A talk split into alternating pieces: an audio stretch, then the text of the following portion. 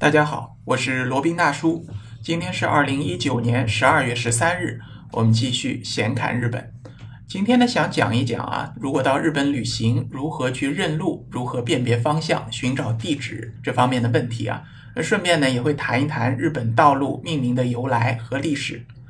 那到日本旅行过的小伙伴应该都有发现啊，为什么日本的房子啊，好像外面都没有挂门牌号码？那只有在房子门口呢，会写着房子主人的名字，比如说像田中啊、佐藤啊、山口之类的，表明这家人姓什么。因为在日本呢，女方结婚以后啊，都是要随夫姓的，儿女呢，当然也是跟着老爸的姓了。所以说，一家子都是一个姓。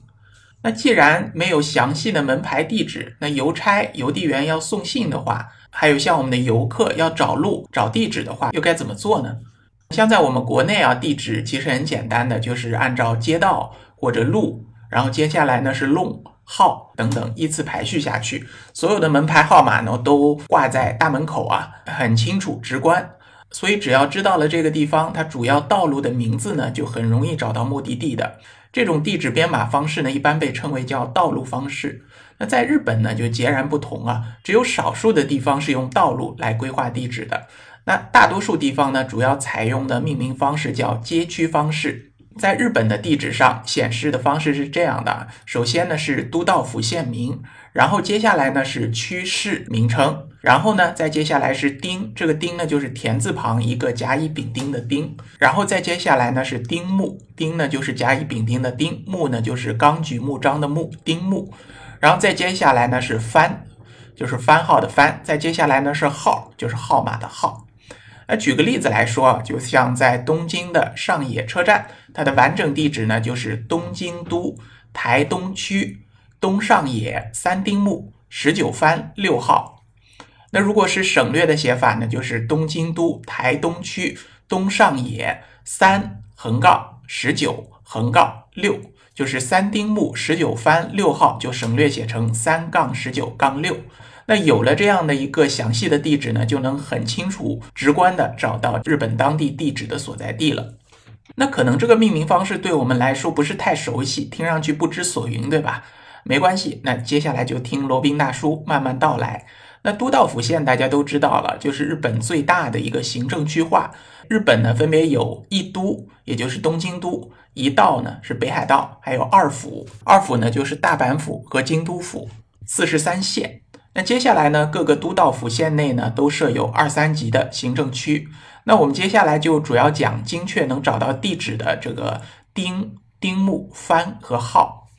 丁呢就是地名的意思啊，就通常就是沿用当地的传统名称。那比如说像上海的徐家汇、五角场这些，那如果放在日本呢，就可以用作丁的名称了。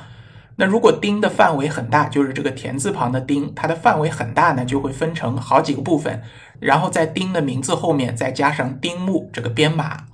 所以丁和丁目呢是连在一块儿的。如果是小的丁呢，就没有丁目了；如果是大的丁呢，会加上几丁目几丁目来规范到底是属于哪一部分。丁和丁目它的命名规则和范围啊，没有一个固定的方式啊，所以有的丁呢很大，有的丁呢很小。那我们不要管，我们就去找这个丁的名称和丁目的名称。找到这个大区块丁以后呢，就要找小区块的番番名啊。番的命名方式呢是有一定之规的，一般呢就是采用叫千鸟蛇形式的编码方式。所谓千鸟蛇形式呢，大家可以想象一下，就是好像一条贪吃蛇盘旋前进的方式，在贪吃蛇的尾部呢是一号，然后逐渐向头部延伸，二号、三号、四号。到了头部呢，就是最大的一个番号了。那找到番以后呢，就找号。号的命名规则呢，是一个绕圆圈的方式啊。那这个就不细讲了，也是比较复杂的。那有了号以后呢，就能定位到特定的建筑物或者门洞了。那如果你要找的拜访的人家是一户建的话呢，就已经大功告成，就找到了。那如果是公寓的话呢，也只需要有几零几室就可以找到了。那当然了，一般我们去日本旅游啊，可以用各种地图啊，比如说谷歌地图啊、百度地图啊、雅虎地图等等导航，那不需要记这么复杂的地址规则。但是呢，我们经常会碰到这样的情况，就是已经到了目的地附近，导航到了目的地附近，但是呢，就是确定不了是哪一栋楼。这个时候呢，我们可能就需要靠认建筑物的名字去确认了。那日本呢，虽然不会把门牌号码都挂在门口啊，但是几乎所有的建筑物呢都有名字，而且会很醒目的写在大门口。正是因为要靠名字去认建筑物啊，所以每一栋建筑它的命名呢，在日本也成为了一种学问啊。我们在看日剧的时候，经常会看到主角呢住在某某庄或者某某 apart，apart 呢就是公寓的意思啊，就某某庄、某某公寓这些地方。但现在呢，这种命名方式啊，就某某庄、某某 apart 这样的名字呢，其实已经落伍了。那近年日本的命名风潮呢，是用德语或者法语这些外来语啊，就法语啊这种外来语来命名，让房子呢增添一些异国风情和高级感。那建筑商呢，他起了这种高级的名字啊，洋腔洋调的，好像显得这个建筑物也水涨船高，有逼格起来，然后卖的价格也能再提一点啊。就比如说，现在比较流行的命名建筑物呢，有叫 maison，maison 在法语当中就是家的意思啊。那还有就命名叫 chateau，chateau 就是 chateau 嘛，chateau 呢在法语当中是城堡的意思，也有翻译成酒庄的啊，要听上去也挺高级的。还有一个比较流行的叫 clair，clair 呢是明亮、清楚的意思。还有看见比较多的叫 palais，palais 是宫殿的意思啊。那很多豪宅呢，就把自己命名叫 Palais，所以说有的叫 Maison，有的叫 Chateau de c u l e r Palais，还有很多这种比较流行的法语或者德语的这种命名，就不一一列举了。在日本自驾或者搭出租车的时候啊，如果你没有导航，或者出租车司机没有导航的时候，应该也是比较难找到路的。那日本的导航，日本的 GPS 呢，有一个很方便的功能啊，就可以用电话号码来查询路径，就是用家用的固话号码。或者呢，这个建筑里面的一个固话号码来查路的，所以你要是自驾的话，如果不知道怎样输入日文的地址，那只要输入这个目的地的固话电话号码呢，就能找到了，一般是非常精确的。或者呢，日本的导航里面还有一个找寻的方式啊，就是输入 map code，就是一串数字啊，对应某个特定的景点或者某个特定的地点，精确度呢也是很高的。所以说，到了日本，你除了用地址来寻找当地的地点的话呢，还可以用 map code，还可以用固化地址来寻找。或者呢，到了当地，如果想要确认建筑物呢，可以去查一下它的名称，那就可以精确的定位了。好了，那说完了地址呢，再来说一说日本的道路啊。我们经常会听到日本有某某通、某某通之类的道路啊，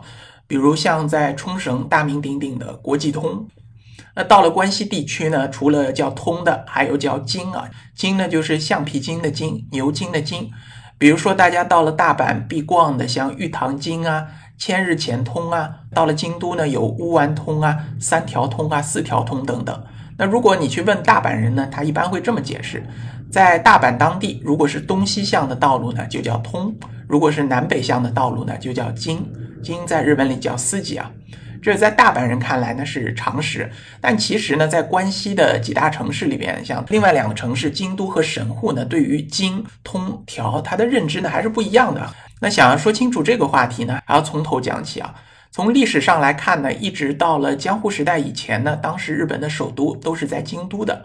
那因为是天皇所在的首都嘛，当时京都的城市发展和规划呢，已经相当的完善了，大多是这种方方正正的棋盘格道路。在中世纪以前，京都的道路呢只分为两种啊，宽的二十四米左右的称为叫大路，叫 o j 那如果窄的话呢，十二米左右宽的叫小路，叫 k o j 后来在京都啊，人们也不区分到底是东西向还是南北向，全部的道路呢都统一称之为通。那大阪呢就是另外一种发展方向了。当初呢是从上町台地向西发展的。上町台地北端的石山本愿寺被烧毁以后呢，丰臣秀吉呢就筑起了大阪城。之后从大阪城向西开发，像中央大通、长库通、千日前通等东西向道路和城市呢也同时被建造起来。而今呢就是和通完全不同方向发展的道路了。像玉堂京原本是连接北玉堂和南玉堂的一条非常细细短短的小路啊。玉堂京北侧曾经是往电屋桥的一个道路，于是呢就被称为电屋桥京。所以这些京呢，相比于通啊，在大阪来说就是比较那种细小的道路，那种大路呢就被称为叫通。另外一个关西的城市叫神户，在明治时代初期呢，神户主要是外国人居留为主的，集合国内外的人来发展城市。神户相对于京都来说，算是比较新发展的一个城市啊。那神户的取名方式呢，又有别于大阪，将南北向的道路命名为京，并且呢，主要以城市为命名方式啊，比如说像江户町京、京町京、浪花町京等等啊。其中最重要的一条就是贯穿整个城市南北向的，叫京町京。京呢就是北京的京，町呢就是田字旁的町，京呢就是牛津的京，叫京町京。早期比较早开发的地区或者居留地呢，因为本来就叫做通，所以在神户呢也就继续沿用了这种命名。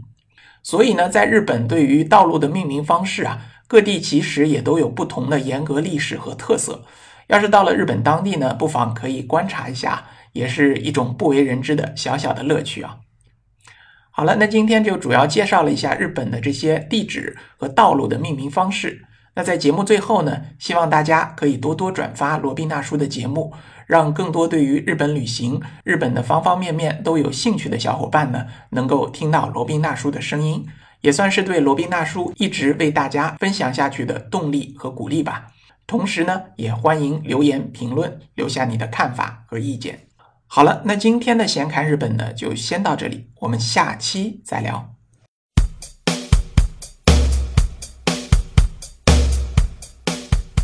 接下来是罗宾大叔的广告时间。罗宾大叔可以提供如下的收费服务，包括日本自由行私人定制服务、日本投资购房咨询服务、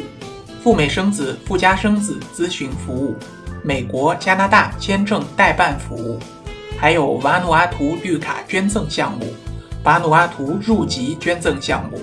是全世界最经济、最快、最省心、最没有移民间的移民项目。另外还有土耳其购房移民、希腊购房移民、爱尔兰捐赠移民的服务可供选择。以上所有的服务和罗宾大叔特别独家干货，都可以在罗宾大叔的个人官网三 w 点罗宾大叔的全拼点 com 上看到。您也可以添加微信八二七四七九七零八二七四七九七零，向罗宾大叔本尊咨询服务详情。添加时请注明获知微信号的渠道和咨询的内容，谢谢大家。